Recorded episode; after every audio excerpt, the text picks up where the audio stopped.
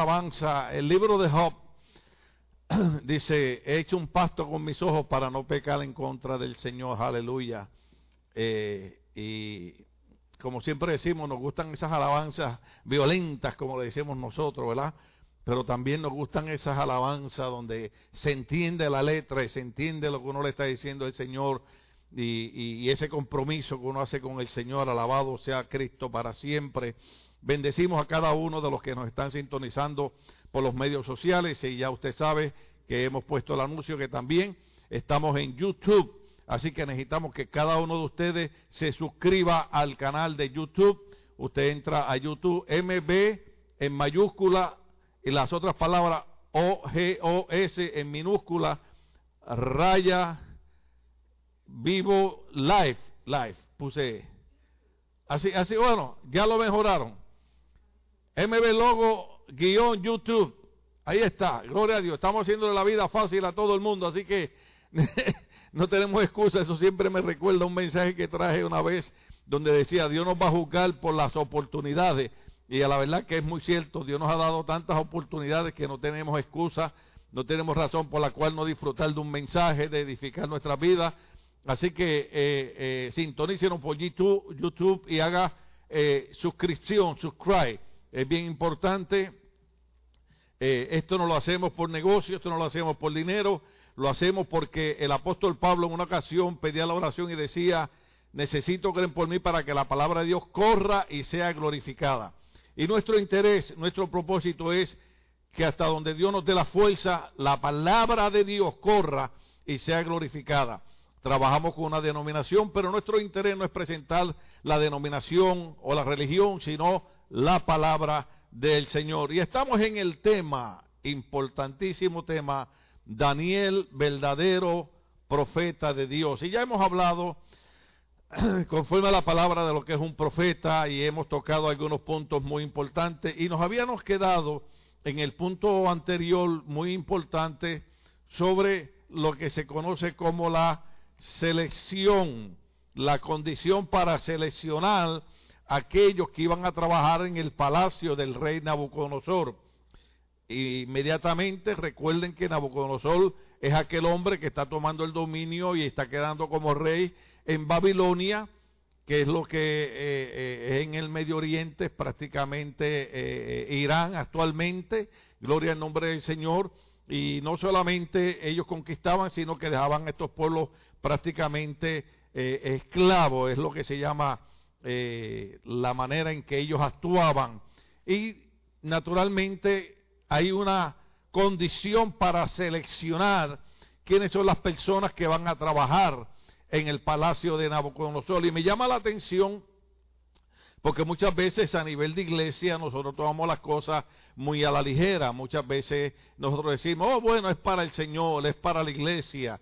Y yo doy gracias a Dios que eh, desde antes ser cristiano había aprendido y luego la iglesia había aprendido que si es para Dios, si es para la iglesia, debemos esforzarnos y motivarnos para dar lo mejor al Señor. Yo recuerdo en una ocasión, esto lo digo con mucho respeto y recuerde que eh, nuestra iglesia siempre respetamos todas las religiones, todas las denominaciones y hablamos en términos generales, pero, pero yo tenía una amiga que en una ocasión me dijo, ¿me puedes hacer un favor llevarme a la tienda? Necesito la comprar un traje porque voy para un baile. Eh, yo no estoy criticando el baile ni las acciones de ninguna persona, pero ella compró un traje muy elegante para a un baile. Luego se eh, yo me la encuentro y ella me da la noticia de que se había convertido al Señor, y, pero yo vi el cambio dramático en ella y ahora se vestía de una manera, en Puerto Rico decimos, muy tirada, muy a la, a la ligera. Y, como era amiga mía, yo le dije, lo que yo no entiendo es esto, cuando servías al pecado, cuando servías a quien nosotros los cristianos le decimos el diablo, procurabas estar bien elegante y bien arreglada. Y ahora que sirves para Dios andas toda tirada cuando debe ser toda todo lo contrario.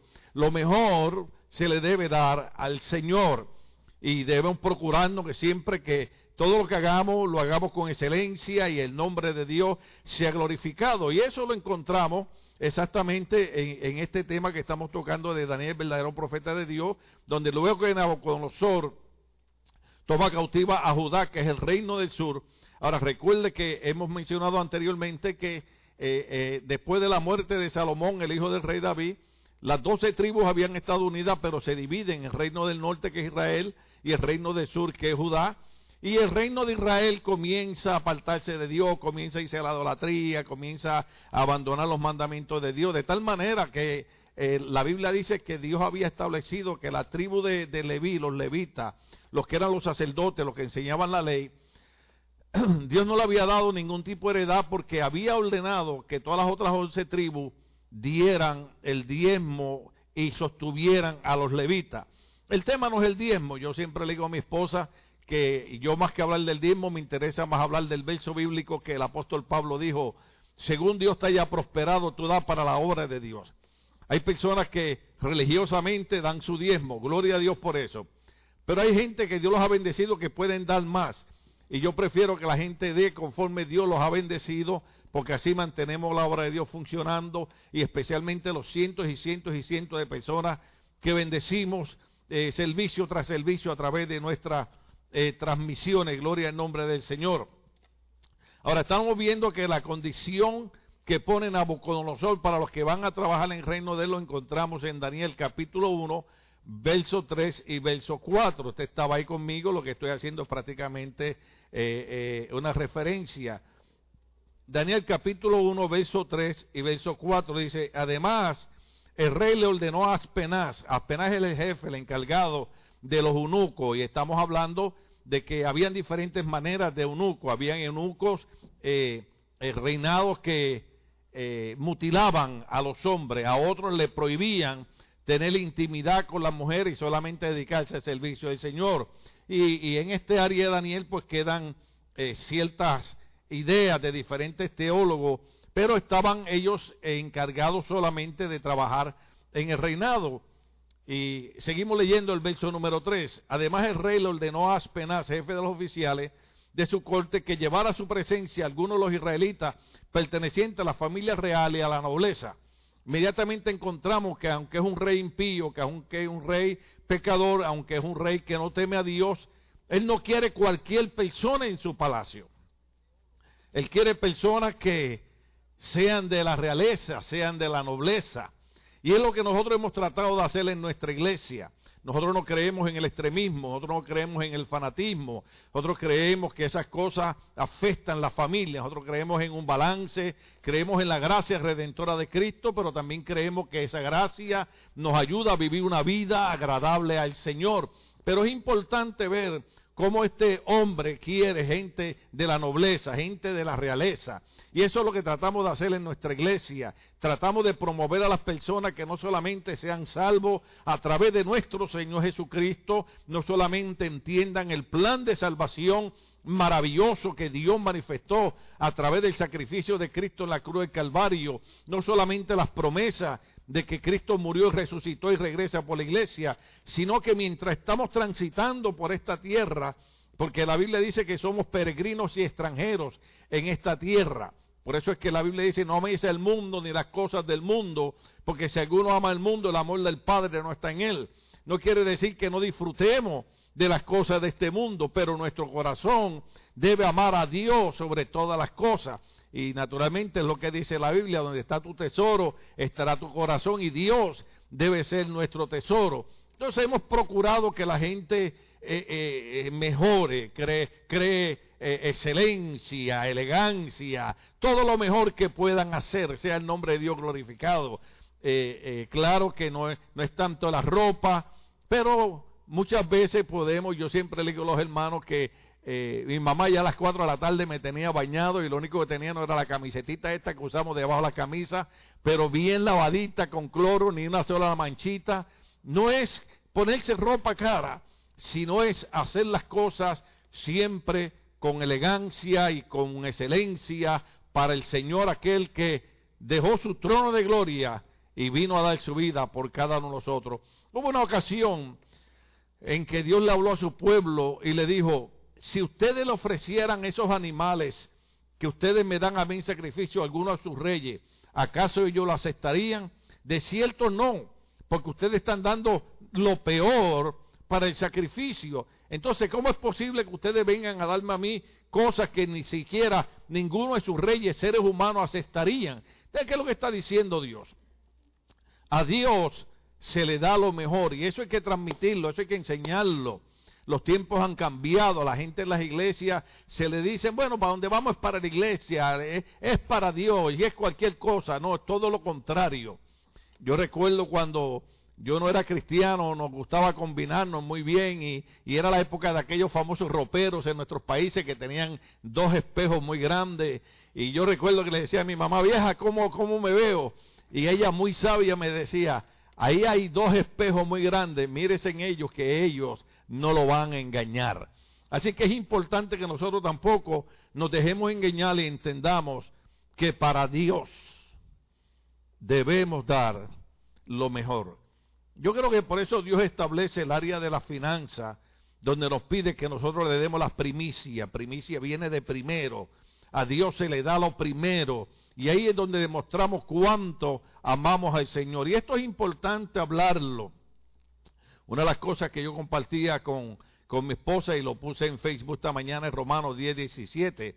La fe viene por el oír la palabra de Dios. Y por eso nosotros vemos esa batalla, vemos esa guerra y estaba yo hasta pensando esta pandemia, cómo, cómo ha ido separando el cristianismo y las iglesias, porque no crea que todo el mundo sigue los mensajes a través de Facebook o de YouTube o a través de Internet. Muchos los hacen, gloria a Dios por esa dedicación, pero muchas otras personas se distraen en otras cosas, porque el enemigo lo que no quiere es que la gente oiga la palabra. Porque mientras usted continuamente está oyendo la palabra de Dios, la Biblia dice que la fe viene por oír la palabra.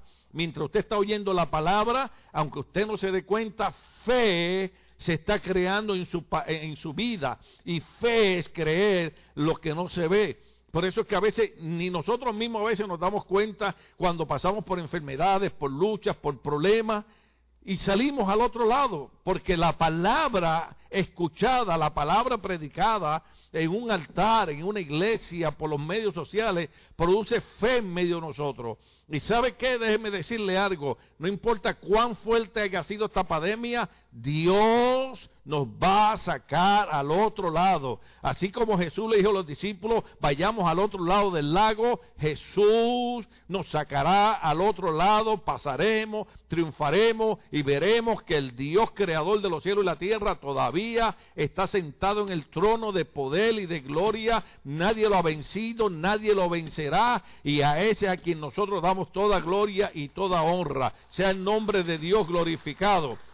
Por eso es importante ver que cómo es posible que un rey impío y pecador, repito eso, no quiere cualquier persona en su palacio, no quiere cualquier persona en su servicio. En las iglesias muchas veces cuando nosotros nos movemos en esa dirección, cuando queremos líderes que sean gente que den para Dios lo mejor, nos, nos culpan de fanáticos o de legalistas, eso es lo menos que somos nosotros. Ni somos fanáticos, ni somos eh, legalistas, ni somos extremistas, pero queremos gente que le dé a Dios calidad, queremos gente de la nobleza, queremos gente de la realeza. Y en el mensaje anterior dije claramente que Pedro dice en la Biblia, que nosotros hemos sido hechos reyes y sacerdotes para nuestro Dios y para su reino. Y yo sé que a veces suena arrogante, pero así como nosotros tenemos que vernos. ¿Cómo nos ve Dios? Dios no nos ve como cualquier persona del montón.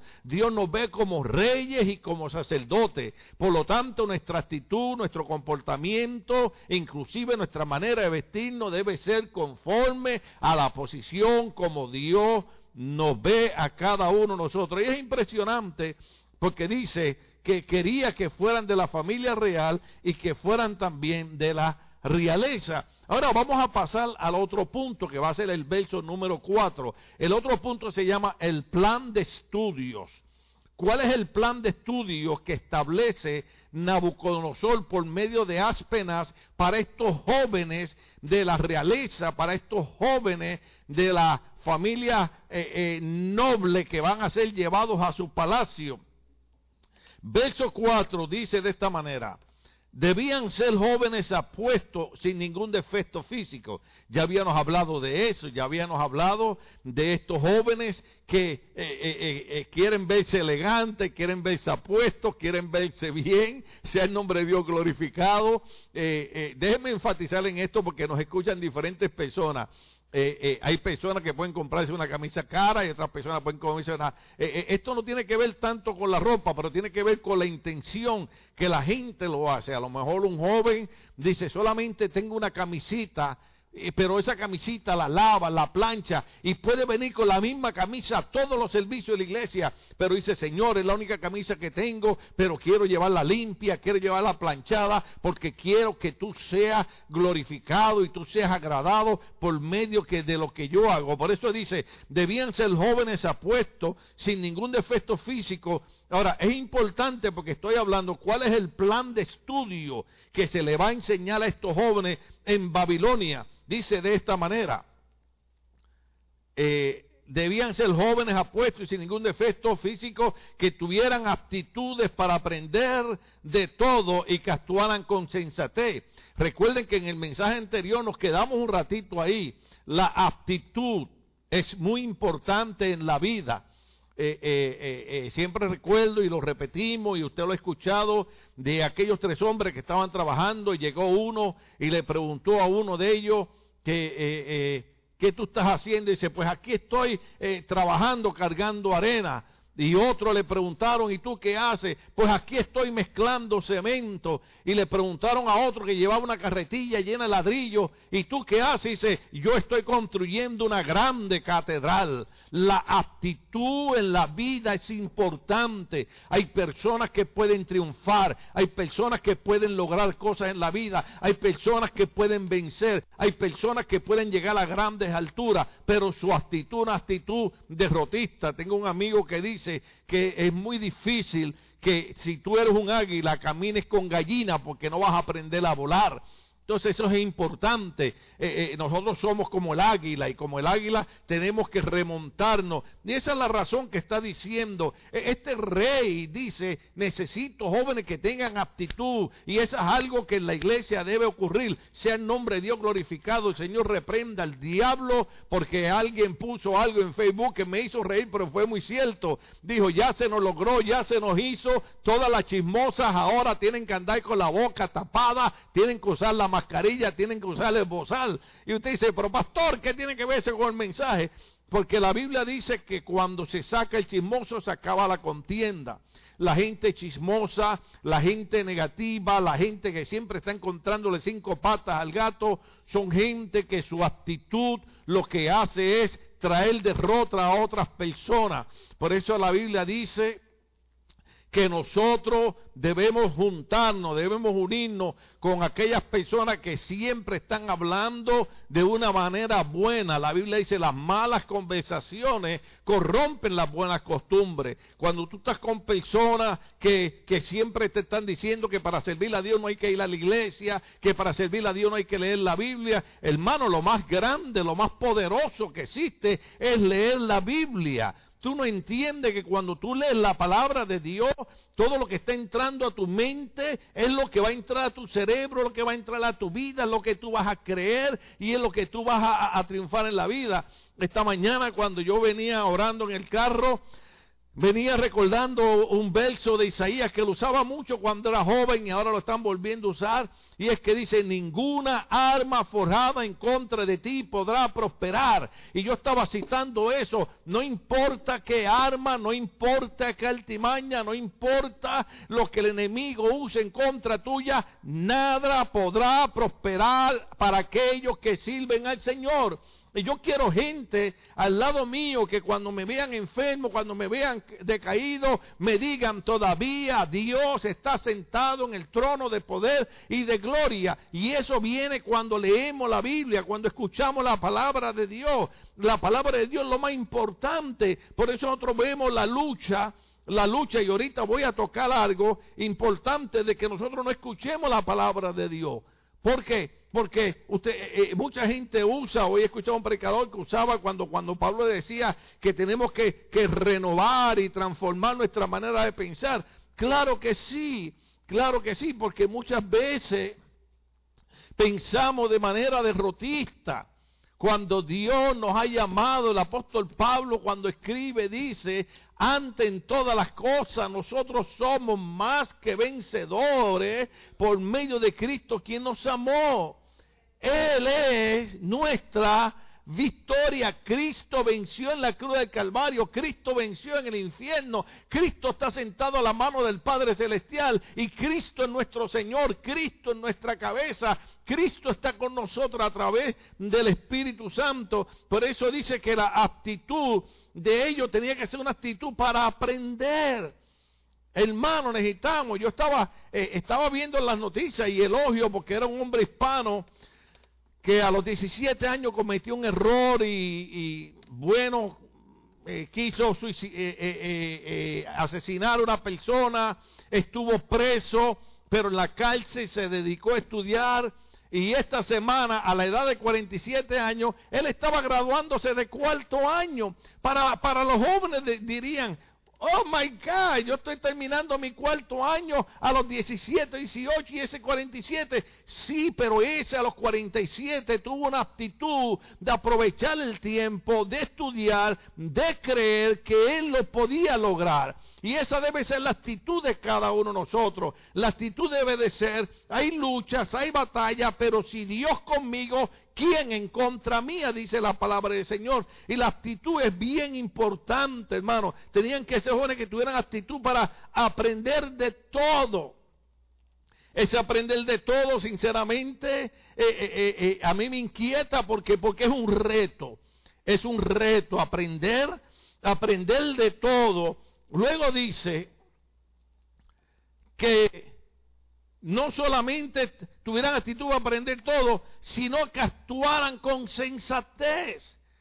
Esto es increíble porque eh, eh, los teólogos están de acuerdo que estos son jóvenes de 15 a 17 años. Y yo recuerdo, yo recuerdo, gloria a Dios por nuestras viejitas, gloria a Dios por nuestros abuelitos de Puerto Rico, de México, de Salvador, de Honduras, de Nicaragua, de Guatemala, todos esos viejitos que no tenían la universidad que tiene la juventud hoy en día, pero oiga, qué sensatez tenían aquellos viejitos y aquellas viejitas. Muchos de nosotros hemos llegado a la edad que hemos llegado porque ellos nos lo decían. Usted quiere escuchar algo positivo, usted sabe que me decía mi madre a mí, me decía, hijo, al que a buen árbol se arrima, buena sombra le cobija. ¿Sabe qué significa eso? Que depende con quién tú te juntes, tú puedes triunfar o puedes fracasar en la vida. Eso es bien importante, la, sensatez, ser persona sensata, ser persona que piensa lo que va a hacer. ¿Por qué yo voy a hacer esto? ¿Qué es lo que me mueve a hacer esto? ¿Cuál es la razón por la que yo hago esto? ¿Cuál es la razón por la que yo hablo mal de aquella persona? ¿Cuál es el problema que hay en mí? Porque déjame decirte algo. La persona sensata, cuando habla mal de otra persona, debe mirarse en el espejo y debe pensar, ¿cuál problema hay en mí que yo lo estoy reflejando en otra persona?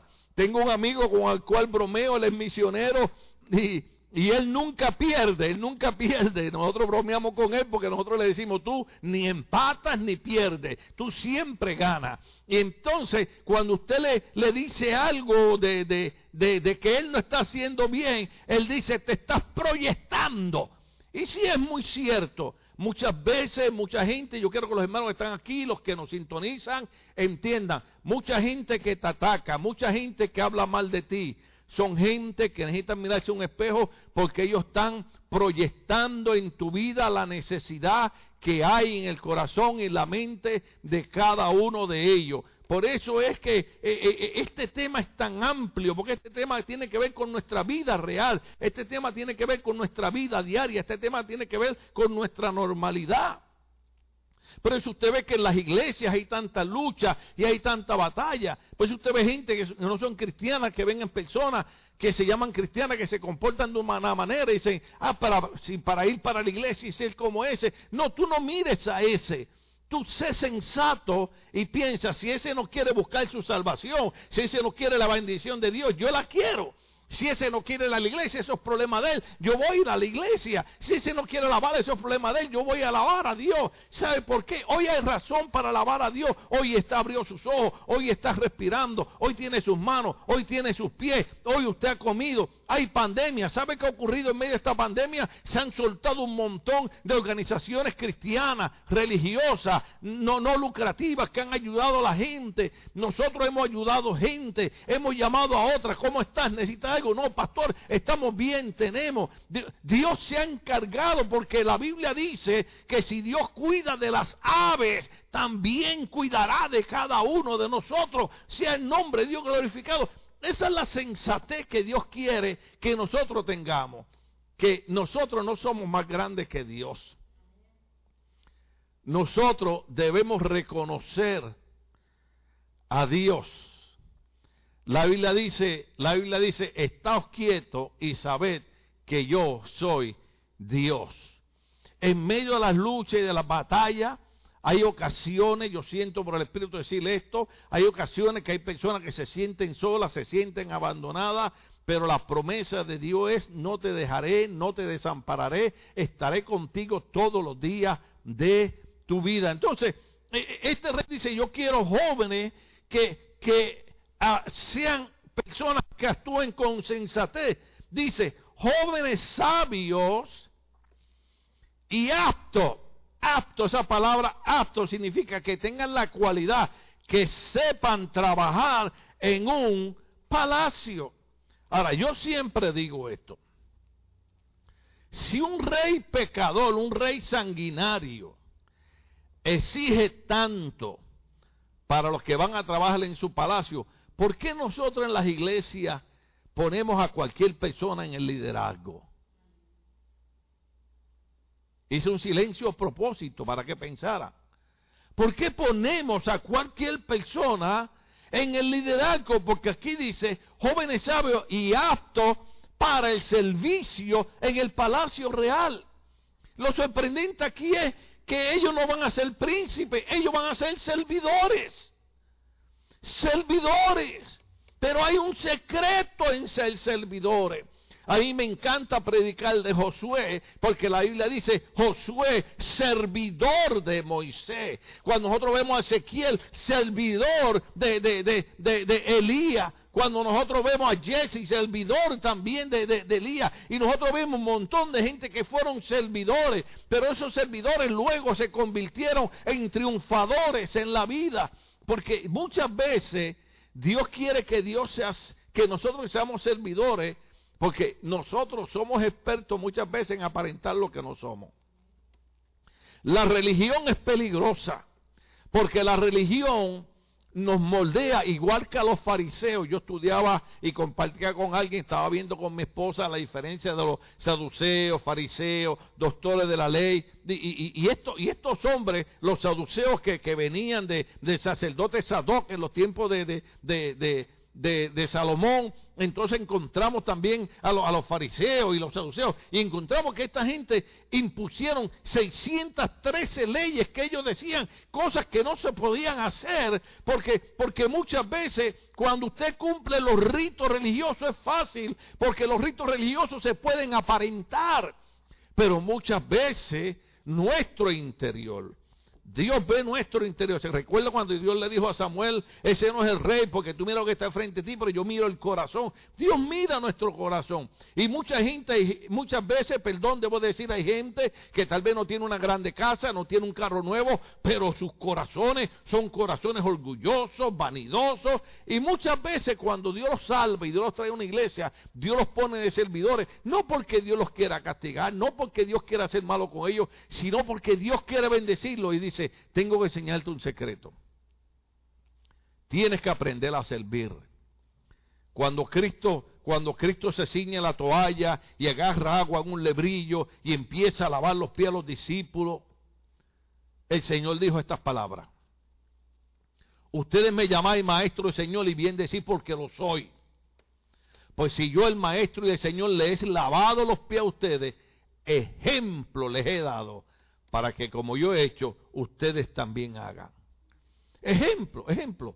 Pero no, no, no, no agarrar el agua a un lebrillo, a lavarle los pies, eso lo puede hacer cualquier cosa. Es nuestro comportamiento, es nuestra actitud, es la manera como los tratamos los unos a los otros, es la manera como nosotros miramos a alguien, es la manera por la cual hacemos amistad con alguien. Hay gente que a veces hace amistad con uno para ver qué sacan de uno, otros hacen amistad con uno porque quieren ayudar a uno. Si el nombre de Dios glorificado, estos muchachos iban, iban a ser servidores en el palacio real. Entonces, entonces hay algo, algo aquí importante porque el plan de estudio en el verso número 4 lo dice de esta manera. Oiga esta parte, dice, a los cuales Aspená, el, el, encargado de, de, estos prisioneros, Aspená debía enseñarle la lengua y la literatura de los babilonios. Aspená debía enseñarle la lengua y la literatura de los babilonios esto incluía astronomía,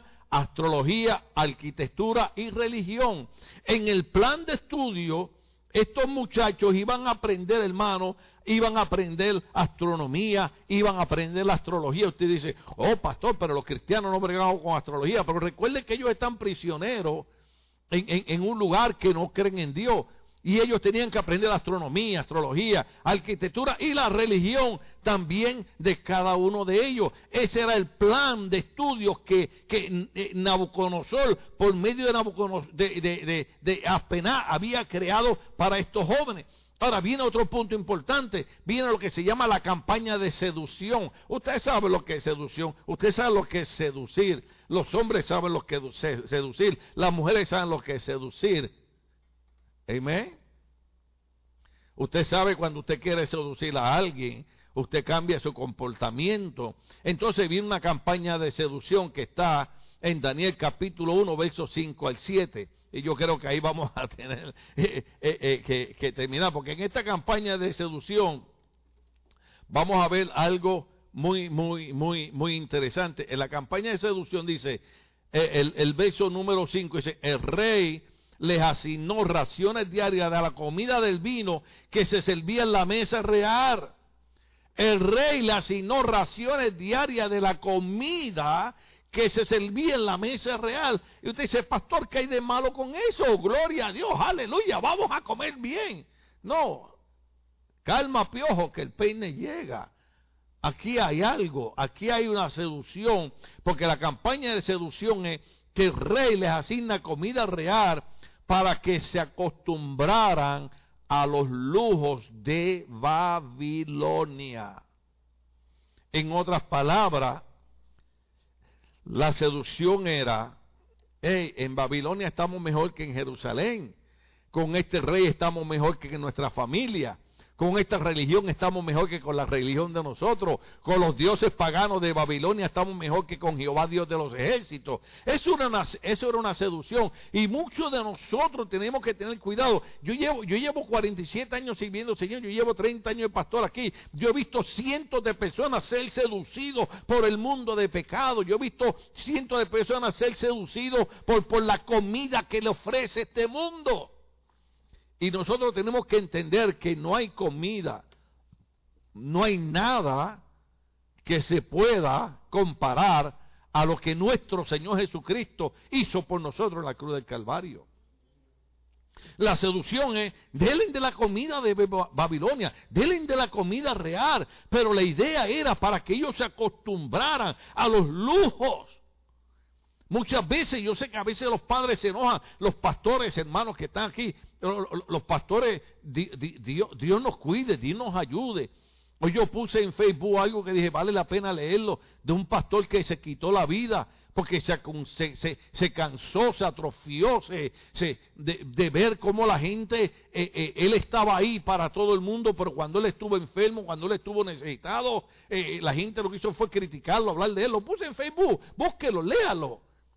Es impresionante eh, eh, ver cómo, cómo, cómo estos hombres, ¿verdad? Como, como, como los pastores muchas veces, y la Biblia lo dice, yo lo cité, cuando predicamos la verdad, dice Pablo, cuando nos predicamos la verdad nos volvemos enemigos la gente. Muchas veces decimos cosas que a ustedes no le agradan, pero no significa que no sean cosas de Dios. Las decimos con amor, las decimos con respeto, pero muchas cosas de Dios muchas veces no nos agradan. Y nos volvemos enemigos de, la gente. Ay, yo no fui a la iglesia para que me dijeran eso. Sí, hay personas que le dan la espalda a Dios por ir a comer la comida que le ofrece este mundo de pecado, que te va a engordar por fuera, pero tu alma va a fallecer.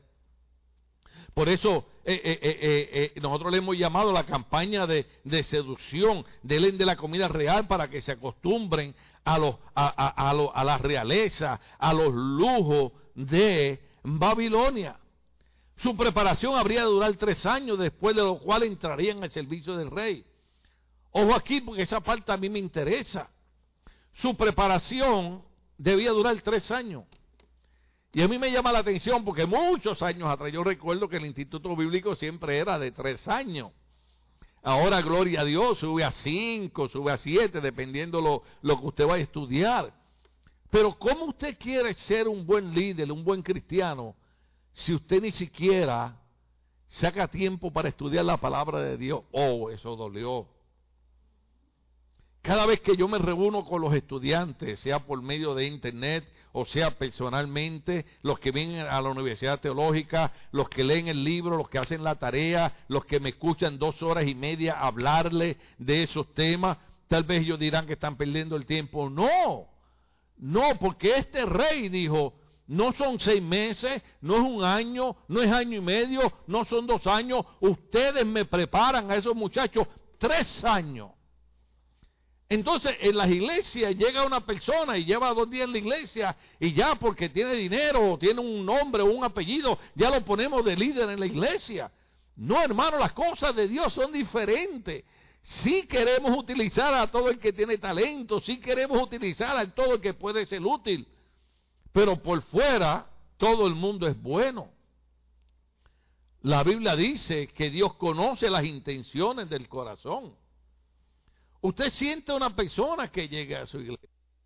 Yo recuerdo, y con mucho respeto lo digo, uno de los mejores cantantes, director de alabanza, es, Tony Cueva, eh, el director de los hijos de Asaf en nuestra iglesia. Él, su esposa, su familia. Eh, eh, un cantante profesional, músico, él, su hermano, su familia. Ellos eran cantantes en el mundo, ellos tocaban en cantinas, en nightclub, en lugares. Y él llegó aquí y lamentablemente, eh, eh, cuando él llegó, yo todavía era un poquito más, más, creyente de esto. Y él me dijo a mí, pastor, no, mire, yo soy cantante, yo soy músico, y yo tocaba en los nightclubs. Le digo, mira, si ese es tu trabajo, eso está bien conmigo. Yo no tengo problema con que tú seas cantante, ni seas músico, ni que tengas que tocar en un nightclub. Ese es tu trabajo, está bien conmigo. Pero para tocar en nuestra iglesia, yo tengo que estar seguro que tú has tenido un encuentro con Cristo. Porque la gente sube al altar a cantar como si esto fuera cualquier cosa. Cuando nosotros subimos al altar a cantar, estamos ministrando al Rey de Reyes y Señor de Señores. Estamos llevando al pueblo a una relación. Hay himnos que ellos tocan, que tocan nuestra alma, tocan nuestros sentimientos y a veces lloramos de, de agradecimiento al Señor. No es hacer un programa, en inglés le dirían, no es hacer un show musical, es glorificar el nombre del Señor. Y usted pregúntele a Tony, cuando usted tenga la oportunidad, escríbale, ¿cuánto te tomó en Ministerio Logos, él, el director de alabanza en esa iglesia? No era porque yo quería ser malo con él, no era porque yo quería castigarlo, es que yo quería que él comprendiera que el día que él subiera aquí a ser director de alabanza, tenía un compromiso serio con Dios. Por eso usted nos ve que en medio de luchas, en medio de batalla, en medio de pandemia, en medio de virus, nosotros seguimos hacia adelante, porque nuestro compromiso no es con el hombre. Si la idea suya, los hermanos que están aquí, los que me ven por internet, si la idea suya es mi compromiso con la iglesia, mi compromiso con el pastor, mi compromiso con los líderes, usted está equivocado. Nuestro compromiso es con el Señor. La Biblia dice que cuando nosotros trabajemos, inclusive por los impíos, lo hagamos como que es para el Señor. Por eso es que triunfamos. Cuando nosotros estamos en trabajos seculares y trabajamos como que es para Dios, entonces hacemos las cosas bien, hacemos las cosas con devoción. Cuando yo veo gente en la iglesia que hace las cosas, eh, perdóneme la expresión, con los pies, Digo, esta persona no ha entendido quién lo llamó. Cuando tú entiendes que ha sido Dios el que te llamó, tú te vas a esmerar y lo primero que tú vas a hacer es, yo quiero estudiar la palabra de Dios. Tres años, tres años, tenían estos jóvenes que ser preparados e entrenados para estar al servicio del Señor. La preparación habría de durar tres años, después de lo cual entrarían al servicio del rey. Eso, eso, eso era impresionante porque eso era, primero era acostumbrarlos al lujo de Babilonia. Luego era, eh, eh, tú vas a estudiar tres años, esos tres años nosotros te vamos a meter en tu cabeza y en tu cerebro por ojo, nariz y boca nuestra creencia, nuestra religión. Es triste cuando uno ve cristianos que son ambivalentes, que, que cualquier cosa que escuchan en la radio, en la televisión, en internet, en Facebook, eh, eh, eh, lo, lo, creen. Yo sé que es feo decirle esto y pido disculpas a los que se sientan mal conmigo, pero yo tenía un hermano aquí buenísimo que lo amo mucho todavía, pero mientras estaba aquí yo predicaba y él decía, el pastor está equivocado, para servir a Dios no hay que congregar. Y yo decía, pero ¿cómo no hay que congregar? Entonces, ¿para qué Cristo creó la iglesia? ¿Para qué Cristo le dijo a Pedro, sobre esta roca yo edificaré mi iglesia? ¿Para qué Cristo le dijo a la iglesia, la, iglesia es el cuerpo de Cristo y yo soy su cabeza? ¿Para qué el apóstol Pablo cuando escribe dice, en breve la iglesia le aplastará la cabeza a Satanás? ¿Para qué Cristo le dijo a la iglesia, ustedes son la sal de la tierra, ustedes son eh, eh, la luz del mundo, yo soy la, yo soy la luz, pero ustedes son la luz del mundo? La Biblia dice, no dejéis de congregar con mucho tiempo de costumbre la, Biblia dice motivados, estimulados los, los, unos a los otros al amor y a las buenas obras. Cuando congregamos nos motivamos al amor y a las buenas obras. Cuando nos reunimos, vemos al hermano, escuchamos al hermano, oramos por el hermano, oramos por las necesidades. Cuando yo veo a los hermanos en la iglesia, Dios sabe, Dios sabe que yo digo, Señor, me voy a quedar viviendo en la iglesia. En la iglesia uno se siente bien. Porque la presencia de Dios está en la iglesia. Dios no dijo, aunque ahora, ¿verdad? Por la pandemia, tal vez algunos pastores digan, bueno, pastor, es válido, está bien, es válido. Pero Dios dijo, donde estén dos o más reunidos en mi nombre, yo estoy en medio de ellos.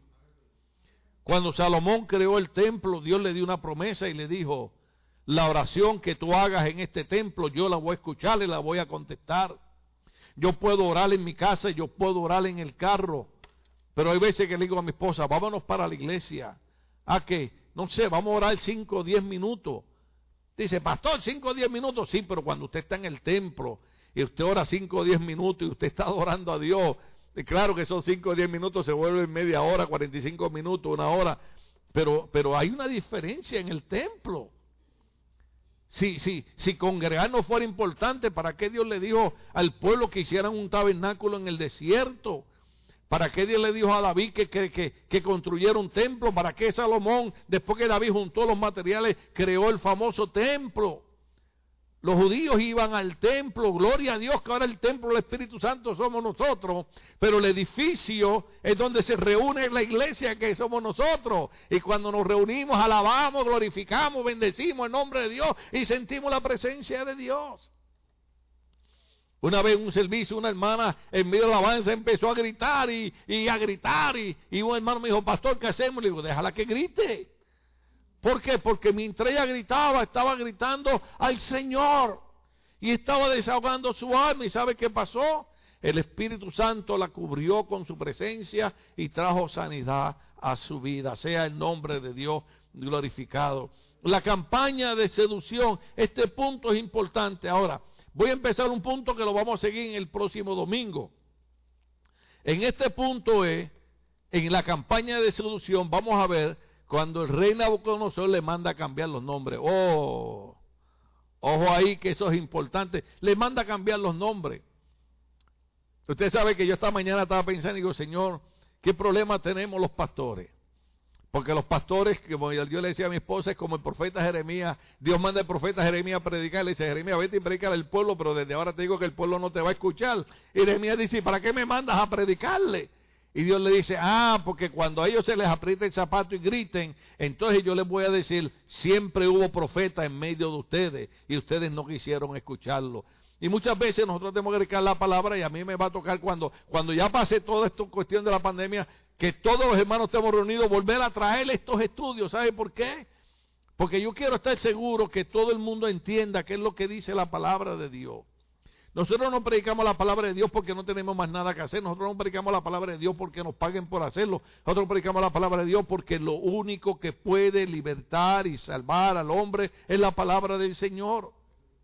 Y la palabra es Jesucristo. Entonces, en la campaña de seducción, nosotros vemos a Daniel. Daniel significa Dios es mi juez.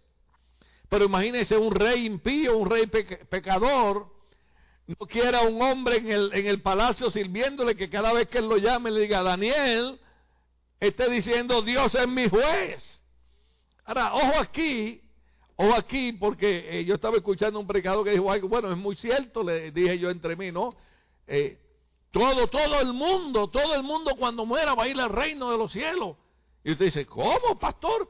Sí, todo el mundo va a ir al reino de los cielos porque el libro de Hebreo está establecido los hombres que mueran una vez y después venga el juicio. Todo el mundo va al reino de los cielos, pero el problema es que cuando vayamos al reino de los cielos, la Biblia dice en el libro Apocalipsis que es lo que se llama, se llama el gran juicio del trono blanco. Todos iremos al cielo, pero iremos a un juicio. Y la Biblia dice, y el que se halló inscrito en el libro de la vida son los que son salvos. Y lamentablemente tengo que citarlo. Y el que no se halló inscrito en el libro de la vida fue lanzado al luego de fuego y azufre. Qué triste. Eso no lo decidimos nosotros. Eso lo decide Dios. Ahora, imagínense. Vamos a suponer que hay un hermano en la iglesia que su nombre significa yo soy feo. Yo le cambio el nombre también, hermano. Un nombre que signifique algo, yo soy bonito. Por ejemplo, cuando, cuando, cuando Dios le cambia el nombre a Abraham, nosotros decimos Abraham, pero Abraham se llamaba Abraham. Abraham significa padre enaltecido. Abraham, con H-A-M, Abraham significa padre de multitudes. Ve, cuando antes de cambiarle el nombre a Abraham, Abraham era padre enaltecido. Cada vez que la gente decía Abraham, decían padre enaltecido, padre enaltecido, padre enaltecido. Cuando Dios le cambia el nombre a Abraham por Abraham, y la gente decía, Abraham, entonces lo que, lo que se oía era, Padre de naciones, Padre de naciones, Padre de naciones. Y nosotros tenemos que entender que el enemigo también es astuto y él conoce lo de los nombres. Por ejemplo, dijo alguien en una ocasión que todos los benjamitas eran izquierdos. Es sorprendente. Hay una, hay una sorpresa cuando usted estudia la historia bíblica y usted estudia las naciones las tribus, usted encuentra que ellos eran expertos con la onda, con, con, la, con la mano izquierda. Y yo le digo a los hermanos bromeando que mi madre era izquierda y siempre nos sorprendía porque cuando nos castigaba, eh, eh, nosotros somos de la época que, no, que, no, que no, nos corregían con la, con la correa y, y gloria a Dios, yo creo que es lo que los jóvenes de hoy necesitan que le demos lo que no nos dieron nosotros. Hay que darle los tenis, hay que darle la ropa, hay que darle los carros, pero también hay que darle los correazos. ¡Ay! Se me zafó eso. Que nos dieron a nosotros también. Y cuando yo esperaba que mi mamá me diera con la mano derecha, me daba con la izquierda, hermano. O sea, hay, en la Biblia hay tantas cosas maravillosas que no sé qué, por qué la gente está perdiendo en cosas, eh, el tiempo en cosas que no sirven. Entonces, eh, eh, la, campaña de seducción es, cámbiale el nombre a Daniel, que significa Dios es mi juez, porque yo no quiero a nadie en mi palacio recordándome que un día yo le voy a tener que dar cuenta a Dios. La Biblia dice que todos los hombres daremos cuenta a Dios, inclusive por cada palabra que ha salido de nuestra boca. Rendiremos cuenta a Dios. Yo tengo mis momentos que como ser humano a veces yo le digo a mi esposa, pero baby, yo he servido al Señor, me he esforzado por, vivir en honestidad y en, en, reverencia a Dios, y yo veo a aquel líder religioso que hace estas cosas malas y nos perjudican a nosotros, porque entonces la gente dice que todos los pastores somos iguales. Entonces ella me dice, tranquilo, recuerda que todos rendiremos cuenta a Dios por todo lo que hemos hecho. Y va a llegar un día, hermano, que todos rendiremos cuenta a Dios aquellos que se han enojado con Dios, aquellos que se han ido, aquellos que han blasfemado el nombre de Dios, aquellos que dice el libro hebreo han pisoteado la sangre de Cristo, un día daremos cuenta de Dios, todos entraremos al reino de los cielos y estaremos ante el trono de Dios que se llama el juez. Juan vio un anciano de días y era el juez y todos estaremos ante el trono. Entonces, en el plan de seducción en Babilonia se le cambia el nombre a Daniel por Dios, que significa Dios es mi juez, por Belsasar. Belsasar significa Bel proteja tu vida. ¿Y quién era Bel? Naturalmente, Bel era un dios babilónico. Y muchas veces nosotros dejamos las cosas de Dios por disfrutar de las cosas de los dioses de este mundo, que lo que ofrecen es perdición. Vemos jóvenes en la iglesia que nacen en la iglesia o llegan chiquitos a la iglesia y pueden estudiar y pueden triunfar en la vida y pueden ser hombres y mujeres de bien y de momento se dejan seducir por otros amigos y se van a fumar marihuana. Oh, pastores que ahora es recreativa y después de marihuana se van a pastillas, después se van a cocaína, después se van a heroína y en vez de ser triunfadores en la vida son seres derrotados. Dios no quiere que tú cambies tu nombre. Tú eres hijo de Dios. Tú eres cristiano. Tú eres lavado en la sangre de Cristo y Dios te llamó para conquistar y triunfar en la vida. Así que no dejemos que este mundo nos cambie nuestro nombre. Yo recuerdo en mis tiempos en mi barrio nos decían, aleluya. Pues ¿sabe qué? Mi nombre hoy es aleluya. ¿Y sabe qué significa aleluya? Alabado sea el nombre del Señor. Y sea alabado el nombre del Señor porque no importa lo que pase en nuestras vidas, el nombre de Dios se glorificará en la vida de cada uno de nosotros. Y por eso decimos aleluya. Te esperamos en nuestro próximo servicio. Así que quédate en sintonía unos minutos para que veas los anuncios que hay. Eh, los miércoles los jóvenes están en unos estudios eh, tremendos, pero recuerde, importante, suscríbase a la, a, la página de, de, YouTube. Es importante, todos los hermanos que nos sintonizan, eh, suscríbase a la página de, de, YouTube para que así pues podamos seguir alcanzando las vidas. Los miércoles los jóvenes están en push, empiezan a las 8.15, están hablando sobre el tema de...